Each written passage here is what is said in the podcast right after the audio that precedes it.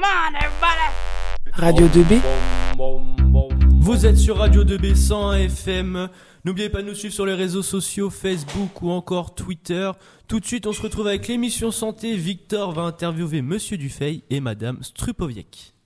Bonjour à toutes et à tous, c'est l'heure de l'émission santé sur Radio 2B. Je suis en compagnie de l'infirmière du collège Pierre Brossolette, Madame Strupoviec, bonjour. Bonjour. Et de Monsieur Dufay, infirmier au lycée Rémi Bello. Bonjour à toutes, bonjour à tous.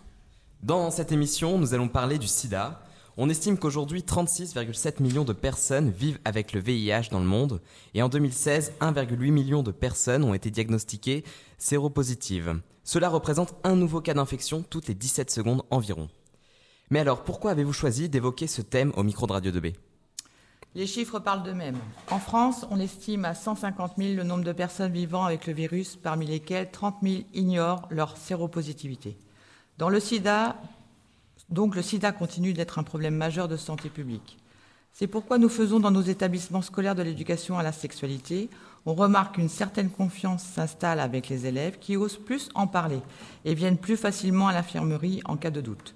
Nous profitons aussi de votre émission pour vous informer que plusieurs actions auront lieu sur nos gens le retrou à l'occasion du 1er décembre 2017, journée mondiale de la lutte contre le sida.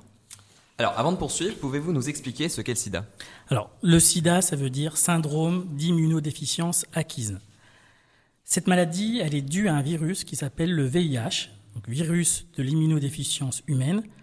Lorsque ce virus pénètre dans l'organisme, il s'attaque principalement à certains globules blancs, les lymphocytes T4, qui ont pour fonction de nous défendre, de nous défendre contre les maladies. Donc, comme tu viens de le rappeler, Cédric, le virus s'attaque au système immunitaire de l'individu, ce qui entraîne une fragilité importante de notre organisme, y compris face aux maladies habituellement bénignes. Le sida, c'est donc la maladie. C'est l'étape la plus avancée, la plus grave de l'infection par le VIH. Rappelons que le sida est une IST, infection sexuellement transmissible appelée auparavant MST. Cette infection IST est au même titre que la syphilis, le chlamydia ou hépatite B. Pour information, il existe un vaccin contre l'hépatite B que l'on peut toujours attraper avant ses 15 ans si vous ne l'avez pas fait avant. Renseignez-vous auprès de votre médecin traitant. Les premiers symptômes de la maladie avant les troubles pulmonaires et neurologiques sont ceux les suivants. Apparition et persistance d'une grande fatigue, un amaigrissement brutal en dehors d'un régime forcément, de nombreux ganglions et une diarrhée persistante. Si après un rapport sexuel non protégé ou l'utilisation d'une seringue non stérile, vous présentez ces signes, n'hésitez pas à consulter un médecin. Alors, si j'ai bien compris, ce n'est pas euh, le sida qui est directement transmis, mais le VIH. Alors, comment se transmet le VIH Alors, le VIH se transmet par trois modes de transmission. On a la transmission par voie sexuelle, par voie sanguine et la relation mère-enfant. Parlons d'abord de la transmission par voie sexuelle, à savoir par des rapports sexuels non protégés, c'est-à-dire aucune utilisation de préservatif. Un seul rapport non protégé suffit à contaminer son partenaire ou à être contaminé. On retrouve le virus dans le sperme, le liquide séminal et les sécrétions vaginales. Attention, une personne peut être contaminée par le virus sans présenter de symptômes pendant une période pouvant s'étaler de plusieurs mois, voire plusieurs années. On dit que cette personne est séropositive. Si votre relation est stable et que vous souhaitez arrêter les préservatifs, il faut dans un premier temps faire une prise de sang pour vérifier que les deux personnes sont séronégatives. Attention, il faut respecter un délai de trois mois si vous avez été transfusé, pardon, ou si vous avez eu un rapport sexuel non protégé ou utilisé une seringue usagée. En cas de résultat négatif, vous pouvez avoir des relations sexuelles non protégées à condition que la jeune fille ait un moyen de contraception. Je rappelle que la pilule ne protège pas du sida. Alors, vous avez évoqué tout à l'heure la transmission du virus par le sang, mais comment cela est-il possible?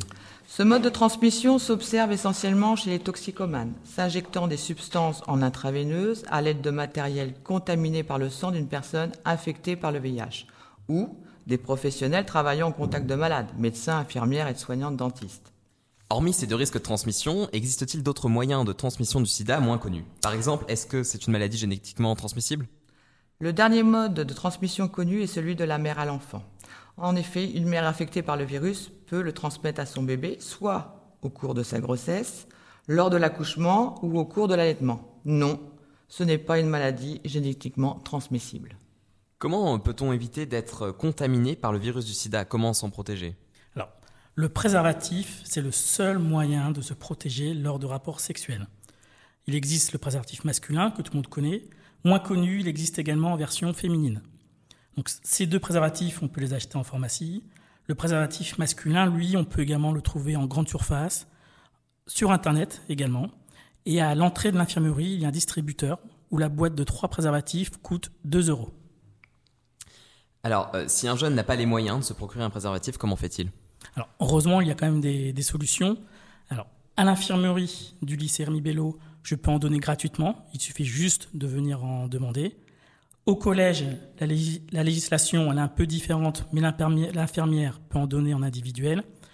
Au PIGE également, point info jeunesse qui se trouve rue Saint-Hilaire sur nos gens, dont je vais donner le numéro de téléphone, le 02 37 52 91 08. Et aussi, par période, on peut en trouver au planning familial à l'hôpital de nos gens de Rotrou.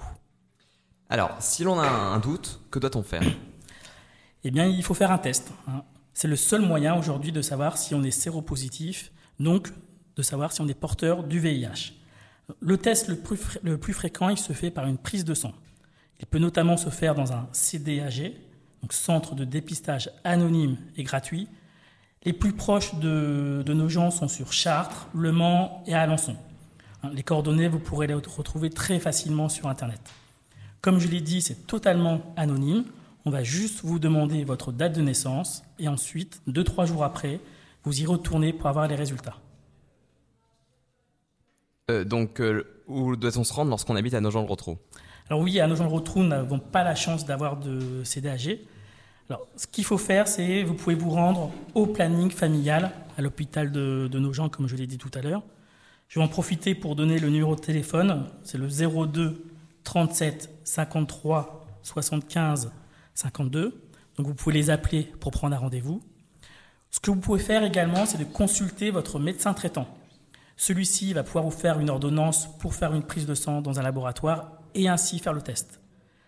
Dans tous les cas, si vous avez un doute, vous pouvez également appeler SIDA Info Service au 0800 840 800 et là, un professionnel de la santé examinera avec vous la situation et pourra vous conseiller.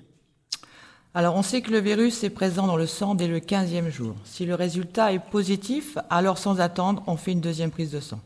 Si la positivité est confirmée, vous êtes séropositif et vous devez utiliser des préservatifs pour tous les rapports sexuels.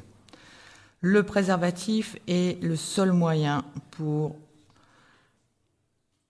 vous préserver du sida et est fortement conseillé dans l'attente des résultats définitifs des examens. Alors, existe-t-il d'autres moyens de dépistage que la prise de sang? Oui, il y a un nouveau test qui s'appelle le TROD. TROD pour test rapide à orientation diagnostique. C'est un test qui peut se faire seul et qu'on peut trouver en pharmacie. Il faut prélever une goutte de sang au bout du doigt, un peu comme font les diabétiques. Ce sang, ensuite, il est mis au contact avec une solution réactive et permet de, de déterminer si oui ou non il y a une présence du VIH dans le sang. Cette méthode est-elle vraiment fiable? Aujourd'hui, c'est un test qui est encore en expérimentation. Nous n'avons pas assez de recul pour connaître sa fiabilité. De toute façon, dans tous les cas, l'interprétation de ce test doit rester médicale. Alors, depuis plusieurs années, la médecine est en perpétuelle évolution, mais quels sont les progrès notables de la recherche sur le virus du sida? De grands progrès ont été faits ces dernières années. Ce qu'il est important de retenir, c'est qu'il n'existe pas encore de vaccin ou de médicaments pour supprimer le VIH de notre organisme. Par contre, les traitements pour mieux vivre avec ce virus s'améliorent avec le temps. Il y a encore quelques années, il fallait trois traitements au quotidien. On parlait d'ailleurs de trithérapie. Aujourd'hui, il n'y a plus qu'un médicament à prendre, mais à vie. Et les effets secondaires sont bien moins lourds, mais encore présents. Ce traitement permet de réduire la charge virale dans l'organisme, mais pas de la supprimer. Si on arrête le traitement, alors la propagation du virus reprend. Donc il y a d'importants progrès médicaux, cependant le virus ne disparaît pas de notre organisme. Alors, quelle est l'espérance de vie d'une personne qui serait infectée par le VIH Aujourd'hui, grâce à ce nouveau traitement, l'espérance d'une vie d'une personne qui a le VIH est la même qu'une personne qui n'est pas contaminée. Cette personne donc, va prendre son traitement au quotidien et elle va avoir une prise de sang tous les six mois afin de voir son état général et vérifier la dose de la charge virale. Alors, le 1er décembre prochain aura lieu la journée mondiale d'action contre le sida. De nombreuses actions seront menées dans le monde entier et même au sein de nos établissements scolaires. Alors quelles actions seront menées au Collège Pierre Brossolette lors de cette journée? Alors au collège, une exposition est prévue pour les élèves de 3e ainsi que de divers ateliers afin de les faire réfléchir autour de ce thème. Et Monsieur Dufeil, l'opération de prévention qui a lieu euh, au lycée depuis plusieurs années sera-t-elle reconduite cette année? Alors oui, mais sous une forme différente. En fait, cette année, nous avons décidé de sensibiliser tous les élèves de seconde, seconde générale et seconde professionnelle. Il y aura notamment une discussion suite à la projection de différents courts-métrages. Il y aura aussi distribution de préservatifs, de brochures, des ateliers animés par différentes personnes. Il y aura également un stand photo pour... euh, pour bah, vous verrez bien. Alors, mais s'il n'en est ni au collège ni au lycée, y a-t-il d'autres initiatives prévues sur le territoire nogentais Oui, oui, bien sûr. En fait, Christine et moi, on travaille depuis quelques années avec la communauté de communes du Perche et le PIGE de nos gens Rotrou. Donc là, cette année, il y aura notamment une action café capote dans certains bars de la ville. Alors, euh, merci à vous d'avoir euh, répondu à nos questions. On retiendra que la prévention restera le meilleur moyen pour lutter euh, contre le sida. Et chers, audi- chers auditeurs, on vous donne tous rendez-vous le 1er décembre et surtout, sortez couverts. Radio. Radio. 2. Radio. 2. B. B. B. 2B. 2B. Radio 2B.